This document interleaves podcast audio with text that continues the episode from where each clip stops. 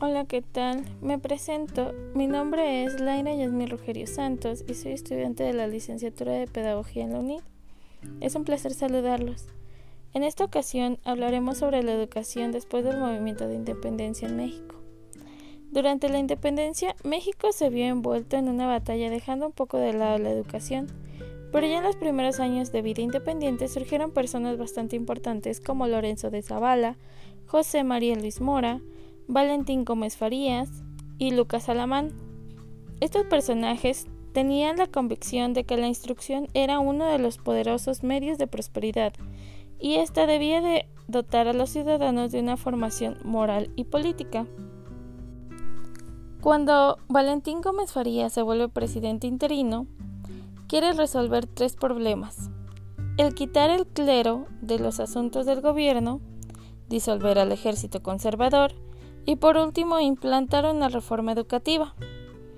En esta época se pretendía con la educación formar ciudadanos aptos para ejercer la democracia, que tuvieran la idea y el saber qué significa la democracia y cómo y cuándo se debería de implantar. Y es así que se declaró necesario incluir en las escuelas el catecismo político y nociones de historia patria, ya que se quería que la nación obtuviera su propia identidad. Con esta necesidad, con la necesidad de que México formara su propia nación, se instituyeron en algunas partes del país instituciones científico-educativas, dando nacimiento a los institutos científicos y literarios, cuya finalidad era una alternativa a la escuela de educación superior del país. Pero Luis Mora comenta unos años más adelante que estos institutos y el Plan General de Estudios del Gobierno Federal de 1825 Solo era una repetición del plan de las Cortes españolas que estaba adaptada a las mismas y no tenía nada que ver con la situación que estaba viviendo México.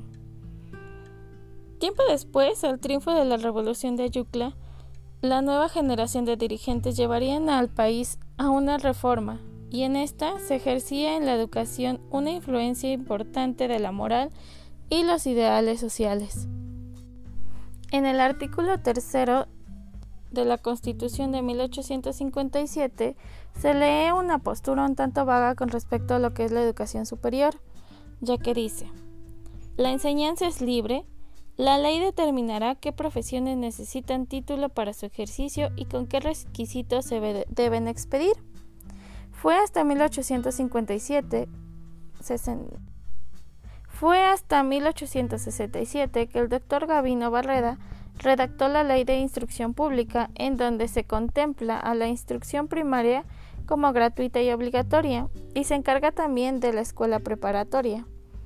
Pero en México las guerras no paraban y no dejaban crecer la educación como se hubiese querido y quizás necesitado en esos momentos. Y bueno, eso es todo por hoy. Gracias por acompañarme y nos vemos pronto. Hasta luego.